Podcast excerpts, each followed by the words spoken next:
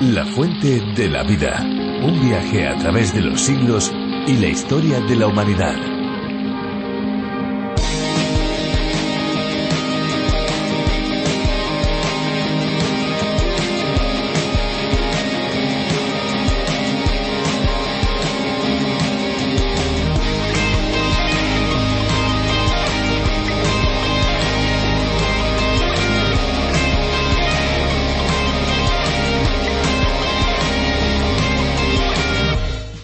Relación correcta y adecuada entre el niño y el agua enriquece a los más pequeños. Por norma, los niños disfrutan en este medio y establecen un vínculo de confianza con él que les ayudará en su desarrollo.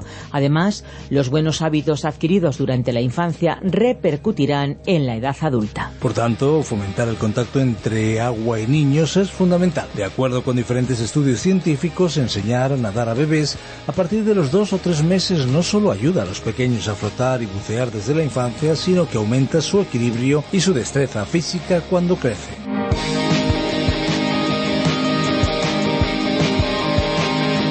Esperanza Suárez les da la bienvenida a este espacio de radio. Y no solamente yo, sino Fernando Díaz Sarmiento y todo el equipo de producción que ya estamos aquí para acompañarles en este viaje radiofónico. Aquí estamos amigos para explorar detalle a detalle, libro a libro, capítulo a capítulo, una reflexión más de este libro que ha cambiado nuestras vidas, la Biblia.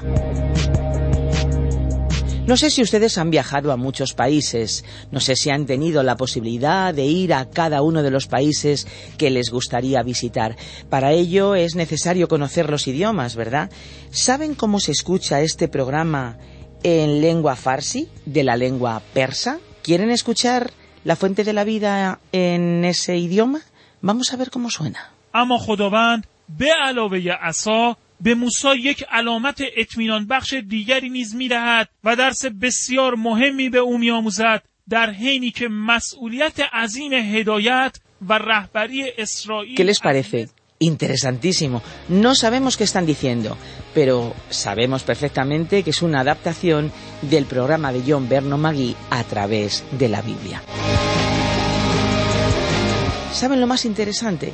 Que la Biblia es un libro que atraviesa fronteras, que llega a diferentes continentes, a distintos países, a distintas poblaciones, y no solamente que su difusión haya sido maravillosa, ver cómo se está transmitiendo y difundiendo la palabra de Dios, sino que lo que realmente también nos emociona es saber que el relato de la palabra de Dios ha cambiado, cambia y seguirá cambiando a miles y miles de personas la palabra de Dios, que por cierto se desarrolló en diferentes continentes, tres para ser más exactos. Este es un dato muy llamativo. Y es bueno saber que hoy la Fuente de la Vida lleva a través de la radio el conocimiento sobre este libro tan importante y fundamental para la vida de las personas. Así que saludamos a todos los que nos acompañan desde cualquier continente posible. Esta es la versión en español que fue adaptada por el profesor Virgilio Banjoni al castellano, que es una lengua que se habla en muchos lugares del mundo. Amigos, de verdad, gracias por estar al otro lado, gracias por acompañarnos, gracias por enviarnos sus mensajes de ánimo, nos dan mucha esperanza y mucha fuerza para continuar. Y eso es lo que vamos a hacer, continuar. Vamos a disfrutar con una canción que tenemos preparada para cada uno de ustedes. Vamos a escucharla. Enseguida nosotros volvemos.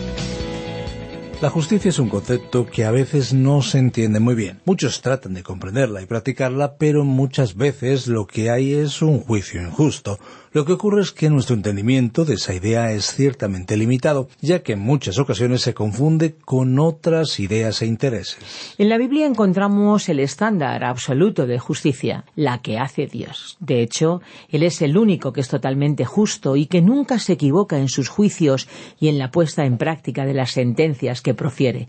A veces no le comprendemos, pero Dios sabe las cosas mucho mejor que nosotros. Él no se equivoca.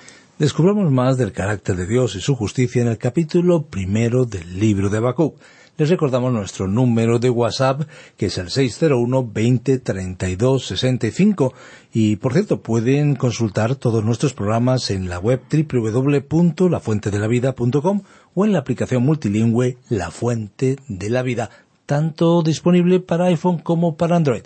¿A qué espera para descargarla? Escuchemos ya a Benjamín Martín. La fuente de la vida. Habacuc capítulo 1 versículos 5 al 12. Continuamos hoy, amigo oyente, nuestro recorrido por este interesante, aunque breve, libro de Habacuc. En nuestro tiempo pocas personas creen realmente en un juicio de Dios. Algunas de ellas creen lo mismo que Habacuc sintió cuando vio a su nación empeorando cada vez más hasta que el pecado fue flagrante y parecía que Dios no estaba haciendo nada para evitarlo. Amigo oyente, ¿no ha creído usted lo mismo ante las condiciones que se presentan en el panorama de la actualidad? ¿Está Dios haciendo algo al respecto? Un análisis superficial llevaría a la conclusión de que parece que no lo estuviera haciendo. El profeta Habacuc era un hombre con un corazón tierno, sensible, y que detestaba ver cómo la ilegalidad se generalizaba impunemente.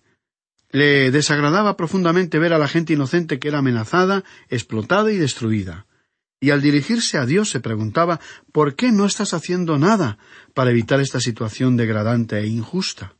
Bien, veremos que Dios tiene una respuesta para el profeta. Y amigo oyente, si esta es también su pregunta, Él también tiene una respuesta para usted. Leamos el versículo cinco de este primer capítulo de Habacuc, que encabeza un párrafo titulado La respuesta de Dios. Mirad entre las naciones y ved, y asombraos, porque haré una obra en vuestros días que aun cuando se os contare, no la creeréis. Aquí vemos que Dios estaba desafiando a Habacuc para que abriera sus ojos y mirase a su alrededor para tener una perspectiva general de lo que él estaba realizando. Se estaba presentando una gran crisis después de otra. En el norte, el gran imperio asirio había sido conquistado y la ciudad de Nínive, su capital, había sido destruida en las orillas del río Éufrates, estaba surgiendo un reino que ya había logrado una victoria sobre Egipto en Carquemis. El rey Nabucodonosor había resultado vencedor y estaba consiguiendo que la ciudad de Babilonia empezara a destacarse como un poder mundial. Dios, en realidad, le estaba diciendo a Habacuc, mira las naciones. ¿Piensas que no estoy haciendo nada? Yo no estoy contemplando al mundo desde una perspectiva lejana. Estoy muy implicado en lo que está ocurriendo. Él está implicado hasta el punto de que no está sujeto al problema y tenga que realizar ciertos ajustes obligados por la situación. Dios está actuando de una forma soberana en el universo. Él está haciendo algo acerca del pecado. En las palabras de otra versión, le estaba diciendo Mirad las naciones, contempladlas y quedad asombrados. Y continuó diciendo en el versículo cinco de ese primer capítulo Porque haré una obra en vuestros días que, aun cuando se os contara, no la creeríais. Dios le estaba diciendo al profeta que cuando le dijera lo que estaba llevando a cabo, le iba a resultar difícil de creer. En vez de no hacer nada, como tú preveías, estoy haciendo mucho. En efecto, cuando Habacuc fuera consciente de lo que Dios estaba haciendo, le iba a pedir que retrasara su acción. Repitamos la última frase de este versículo, porque haré una obra en vuestros días que aun cuando se os contara, no la creeríais. Esta frase fue citada por el apóstol Pablo en el gran sermón que pronunció en la ciudad de Antioquía de Psidia. Siempre hemos creído que este fue uno de los sermones más importantes predicado por Pablo, pero, sin embargo, no ha sido objeto de mucha atención en nuestros días. Está registrado en el Nuevo Testamento, en el libro de los Hechos, y leamos esas palabras del capítulo trece en este libro desde el versículo treinta y ocho hasta el cuarenta y uno. Sabed pues esto, hermanos, que por medio de él se os anuncia perdón de pecados, y que de todo aquello que no pudisteis ser justificados por la ley de Moisés, En él es justificado todo aquel que cree. Mirad, pues, que no venga sobre vosotros lo que está dicho en los profetas. Mirad, burladores, asombraos y desapareced, porque yo hago una obra en vuestros días, obra que no creéis, si alguien os la cuenta. Como podemos ver, el apóstol Pablo estaba citando del profeta Habacuc, concretamente de este capítulo 1 y versículo 5. Esta cita constituyó una sorprendente aplicación de este versículo. Pablo estaba diciendo que Dios había provisto una salvación, y como Pablo dijo en otro pasaje de su obra, no la había llevado a cabo en un rincón escondido, en el momento de su crucifixión, porque judíos procedentes de todo el mundo se encontraban en la ciudad de Jerusalén para celebrar la Pascua. Ellos difundieron la noticia de que Jesús de Nazaret había muerto en una cruz y que se rumoreaba que había resucitado de los muertos. También judíos de todo el mundo se encontraban en Jerusalén para celebrar la fiesta de Pentecostés cuando el Espíritu Santo vino sobre un pequeño grupo de creyentes. Multitudes de personas fueron salvadas en aquel momento en y en los días subsiguientes. Cuando estas noticias fueron difundidas, al principio el Imperio romano no les hizo caso. Así que Pablo les estaba diciendo a sus lectores que Dios había realizado una obra en sus propios días en el lenguaje bíblico expresado en la frase de este versículo cinco obra que no creéis si alguien os la cuenta. En nuestra generación el mundo pregunta ¿por qué no hace Dios algo acerca del problema del pecado, acerca de la maldad humana? Estimado oyente, tenemos que decir que Dios efectivamente ha hecho algo en cuanto a ese problema. Hace más de dos mil años Él entregó a su Hijo a la muerte. Él se entrometió en los asuntos de este mundo y dijo que iba a inmiscuirse otra vez en las cuestiones mundiales, aunque hoy en día el mundo en general se esfuerza por ver el lado positivo de la situación actual e intenta pasarlo bien implicándose en el pecado y la maldad. Pero lo importante es que seamos conscientes de que Dios está actuando. Así que podemos decir que la cita que el apóstol Pablo hizo de Habacuc capítulo 1 versículo 5 fue muy acertada y oportuna. Y en los días del profeta Habacuc, Dios estaba actuando. A pesar de la ilegalidad que predominaba, de las guerras y el pecado que controlaba aquellas naciones, Dios estaba mostrando su rechazo ante esa situación y llevando a cabo su justo juicio, su castigo. Ahora, Dios fue específico al señalar lo que estaba haciendo. Leamos el versículo seis de este primer capítulo del libro de Habacuc. Porque he aquí yo levanto a los caldeos, nación cruel y presurosa que camina por la anchura de la tierra para poseer las moradas ajenas. Fue como si Dios le estuviera diciendo a Habacuc Mira a tu alrededor. Allí a orillas del río Éufrates está surgiendo una nación que se convertirá en la presencia mundial. Con respecto a este dato podemos ver que en el libro del profeta Daniel, Babilonia estaba simbolizada en la cabeza de oro de una estatua y en el león de las visiones de Daniel. Babilonia era entonces la primera nación en el desfile histórico de las naciones del mundo. También añadió este versículo la siguiente frase, que camina por la anchura de la tierra para poseer las moradas ajenas. De esta manera, Dios le estaba diciendo a Bacub que los soldados de Babilonia les iban a arrebatar las tierras al pueblo de Judá, o reino del sur. Estas predicciones le causaron al profeta un gran impacto. Y el versículo seis finalizó con la siguiente descripción nación cruel y presurosa.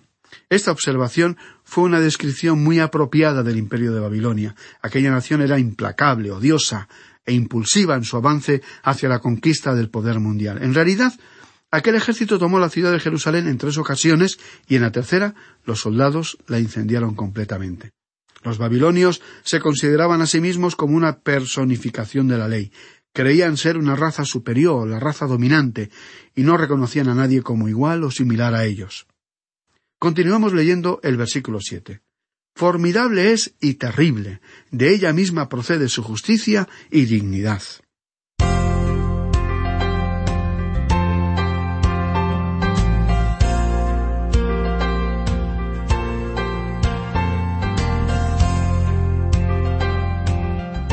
Observemos la frase de ella misma procede su justicia y dignidad. Es decir, que confiaban en ellos mismos. Y esa confianza los convertía en personas presuntuosas, que se jactaban de sus propias fuerzas y su justicia. Estas supuestas cualidades serían evidentes en el rey Nabucodonosor, que fue el verdadero fundador de aquel gran imperio.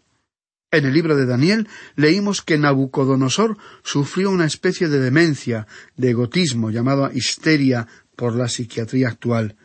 Era una forma de psicosis maníaco-depresiva.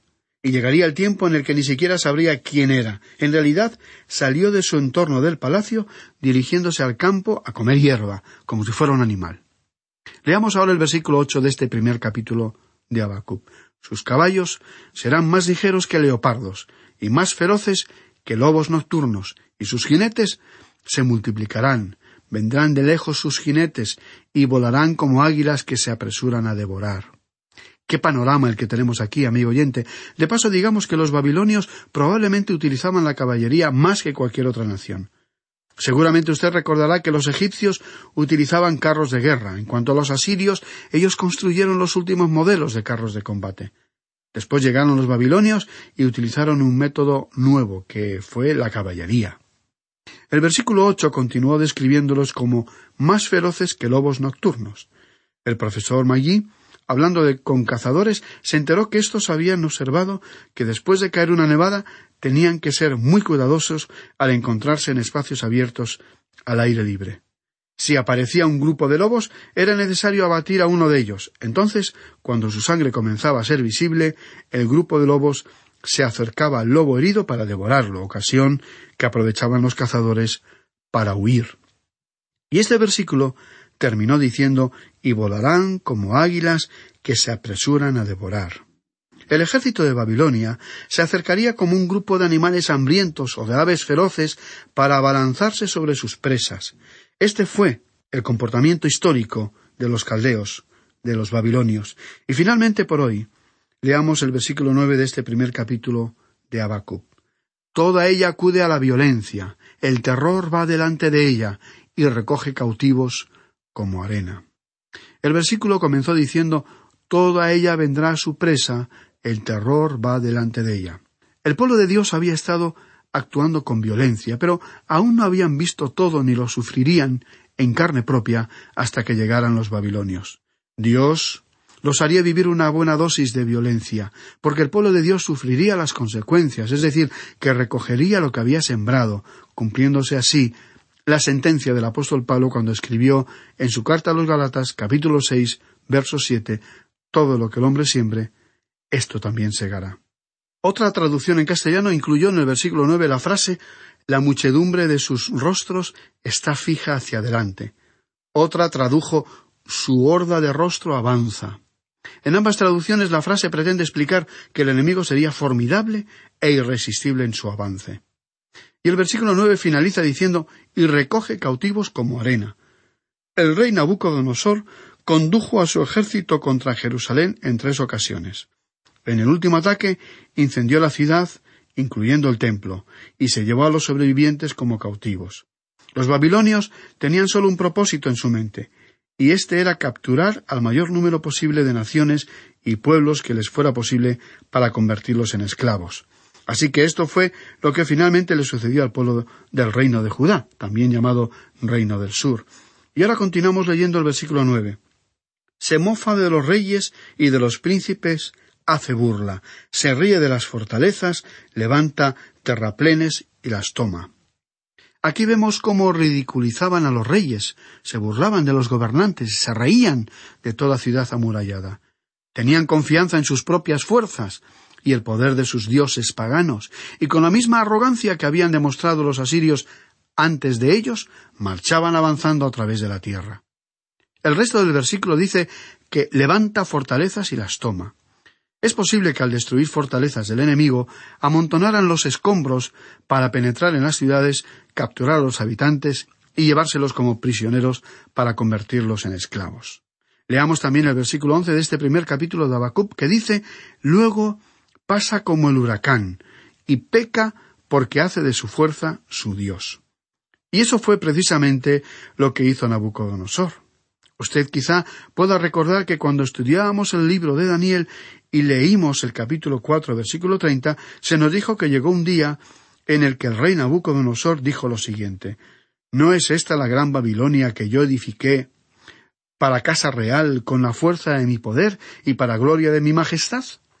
Ya indicamos anteriormente que él estaba lleno de orgullo, era egocéntrico, confiaba plenamente en sí mismo, no tenía ninguna confianza en Dios. Y en el día de hoy, ¿cuántas personas hay que revelan esa forma de ser y de actuar, que confían completamente en sus propias fuerzas antes que confiar en los recursos de Dios? Podemos decir que en la actualidad en nuestros pueblos y en algunos de sus dirigentes encontramos, hablando en general, una falta de humildad, al acusarse mutuamente de la situación y dificultades con las que se encuentra la sociedad. Esta actitud, en el caso concreto de Nabucodonosor, se convirtió en una forma de insensatez. En estos versículos Dios le estaba diciendo a Habacuc que aunque según el profeta Dios no estaba haciendo nada ante el pecado de su pueblo, que él estaba preparando a una nación allá en los márgenes eh, del río Éufrates y también le dijo que si su pueblo, el pueblo de Judá, no se arrepentía, permitiría que los babilonios siguieran sus propios planes de conquista. Y tal como fue predicho, ellos llegarían y el registro histórico nos informa que la destrucción de Jerusalén sería encarnizada y terrible. Algunas de las acciones que cometieron con los sobrevivientes del pueblo de Judá cuando los condujeron al cautiverio fueron tan horribles que casi superan cualquier descripción. Ahora llegamos a otro párrafo que hemos titulado El segundo problema del profeta. Ahora bien, cuando Dios le dijo al profeta que iba a usar a los babilonios para castigar a su propio pueblo, otra pregunta surgió en la mente de Habacuc. Si consideramos que antes él tenía una pregunta importante, veremos que entonces él tuvo otra de no menor importancia. Leamos el versículo doce de este primer capítulo de Habacuc. ¿No eres tú desde el principio, oh Señor, Dios mío, santo mío, no moriremos. Oh Señor, para juicio lo pusiste, y tú, oh roca, lo fundaste para castigar. Este era el nuevo problema de Abacú. Teniendo en cuenta que los babilonios eran un pueblo aún más malvado que el pueblo de Judá, ¿por qué escogería Dios a una nación más malvada para castigar a una nación que, comparativamente hablando, era menos malvada? Pero esta no fue la única ocasión en que Dios utilizó este método. Recordemos que en el libro del profeta Isaías, capítulo 10, versículo 5, los asirios fueron llamados por Dios la vara y bastón de mi furor. En otras palabras, Dios había usado al imperio de Asiria como un látigo para castigar al reino del norte de Israel. Pero después de que él utilizó a Asiria para ejecutar su juicio sobre Israel, Dios castigó a Asiria por sus propios pecados. Así que encontramos en este pasaje de Habacuc la misma situación. Dios iba a usar a una nación perversa como Babilonia para castigar a su pueblo. Cuando su juicio terminara, juzgaría el imperio de Babilonia, como efectivamente hizo. Es que Dios ha intervenido en los asuntos humanos y continúa haciéndolo. Quizás Habacuc, en el versículo doce de este primer capítulo, nos da a entender que el profeta creía que Dios iba a actuar en sentido contrario, es decir, que usaría a Judá, su pueblo, para castigar a sus enemigos de Babilonia. Amigo oyente, nuestro tiempo por hoy ha llegado a su fin y continuaremos con este interesante tema en nuestro próximo programa. Por lo tanto, le sugerimos que lea por lo menos hasta el versículo 17 de este primer capítulo de Habacuc para estar más familiarizado con la oración del profeta a Dios. Le esperamos, pues, en nuestro próximo encuentro para completar nuestro estudio de este versículo 12 y para continuar juntos en este viaje que hemos emprendido a través de la Biblia.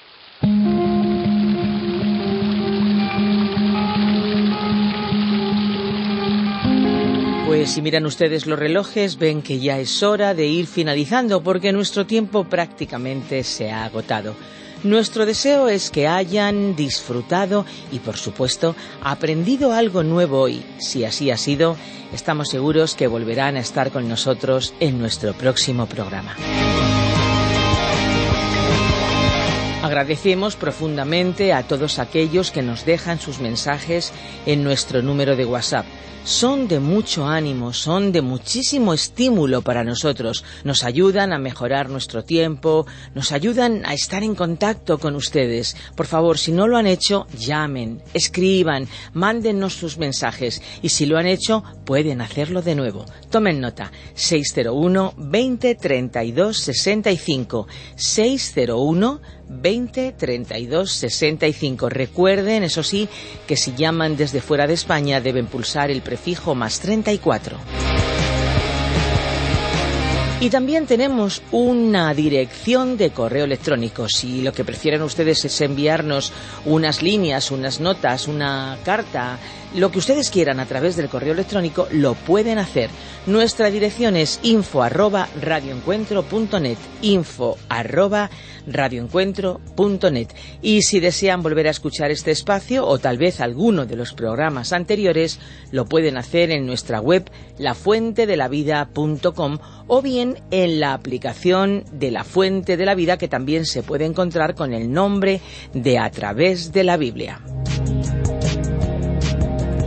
No se olviden, amigos, que si desean obtener el USB con todos los programas de la Fuente de la Vida, pueden solicitarlo no solamente por email en info@radioencuentro.net, también pueden hacerlo llamando a nuestros números de teléfono. El que les decíamos antes se lo recordamos, 601 20 32 65, pero también tenemos un número fijo que es el 91 422 0524 con el prefijo más 34.